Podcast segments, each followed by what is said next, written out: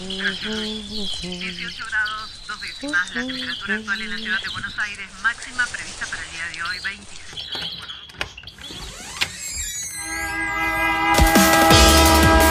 No tenemos agua, se nos corta la luz, no vivimos dignamente.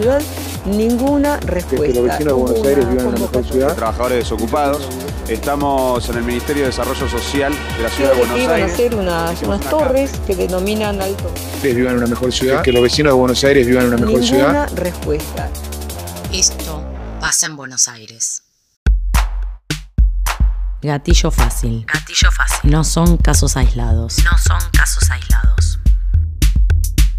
Lucas González, de 17 años, fue asesinado por la policía de la ciudad cuando volvía con sus amigos de entrenar.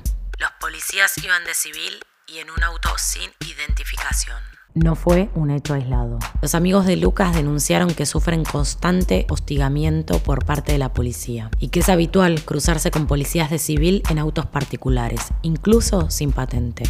Según datos de Correpi, La coordinadora contra la represión policial e institucional ya son 121 las víctimas por gatillo fácil en manos de la policía de la ciudad. Basta de gatillo fácil, basta de represión, basta de detenciones arbitrarias, basta de desapariciones seguidas de muerte, basta de femicidios de uniforme. Todas las consignas que desde hace más de 30 años movilizan al movimiento antirrepresivo en Argentina. El martes se realizó en la ciudad de Buenos Aires la Marcha de la Gorra, en contra del abuso policial, la represión, los desalojos y los casos de gatillo fácil en manos de las fuerzas represivas. Es la quinta marcha que se realiza en la ciudad de Buenos Aires. En Córdoba ya van 14 ediciones. Porque no es un policía, es toda la institución. Porque no es solo en la ciudad de Buenos Aires, es en todo el país.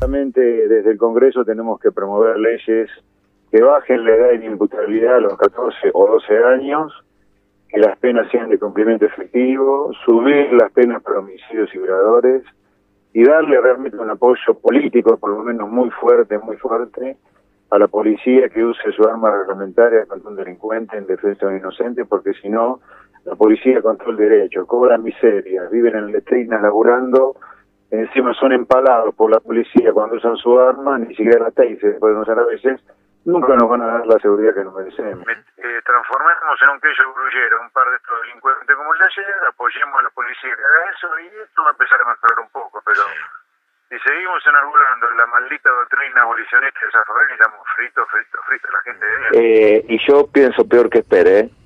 ¿Peor?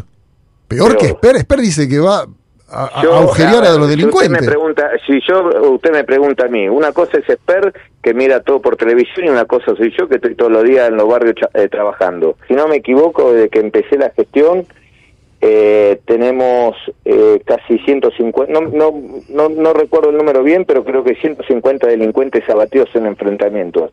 Y le voy a decir una cosa, primero no lo digo con, con orgullo, ¿eh?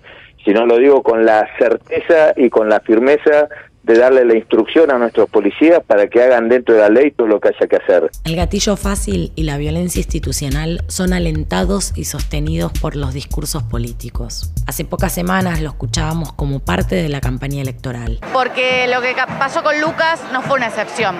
Es algo cotidiano de la fuerza de seguridad que vemos envalentonado en el último tiempo por los discursos políticos de Sper, de Bernie, eh, de Bullrich. Eh, como decimos claramente, no solo son los que dispararon, no solo son responsables materiales, sino son responsables políticos. En el caso de la reta, que le dan herramientas a la policía para actuar de esta manera de civil, que es gravísimo, pero el conjunto del arco político, como se vio en toda la campaña electoral, pregonaron por esta política de mano dura, de criminalización de la juventud, de bajar la imputabilidad.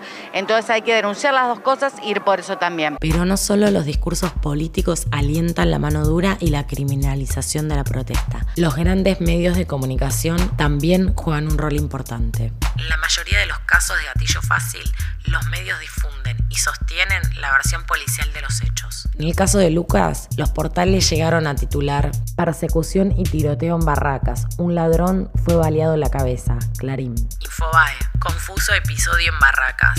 Perfil. Tiroteo entre delincuentes y policía en barracas. Hay un herido de bala y dos detenidos. Con el correr de las horas y gracias a la movilización del barrio, de los amigos y de la familia, cambiaron la versión y ya se habló de gatillo fácil. A ver, te lo digo a vos, te lo digo a vos, se lo digo a toda la gente, esto es normal. La vida de los pibes de los barrios no vale nada. La vida de las familias que denunciamos violencia institucional no vale nada. Y te lo demuestran cinco años y ocho meses de investigación en el cual en cuatro días pudieron corroborar las huellas de los dedos de un pibe de 16 años. estamos hablando de que en cuatro días se solucionó una causa y nosotros venimos denunciando esto hasta hace cinco años y ocho meses. Digo, ¿vale la vida de los pobres? No vale absolutamente nada. Legisladores del FIT y del Frente de Todos presentaron pedidos para interpelar al ministro de Seguridad porteño de Alessandro. Para que dé explicaciones sobre el accionar de los policías que asesinaron a Lucas porque afirman que el caso de Lucas constituye un claro caso de violencia institucional que no puede abordarse de manera aislada, sino que se da en el marco de una política de seguridad. Estamos pidiendo en este momento una interpelación de Marcelo de Alessandro, que es el actual ministro de Seguridad de la ciudad, para que explique por qué estas brigadas que están circulando por la ciudad de Buenos Aires, con personal de civil, con autos sin identificación, circulan sin ningún tipo de control. Es sabido que estas brigadas juegan un papel en la recaudación de las cajas policiales, del dinero negro de la policía. Y queremos que venga Alessandro a explicar a la legislatura por qué funcionan este tipo de brigadas que deben ser desmanteladas inmediatamente. Según el último informe anual de Correpi, desde fines de la dictadura hasta la actualidad, al menos 7.587 personas fueron asesinadas en todo el país por el aparato represivo del Estado.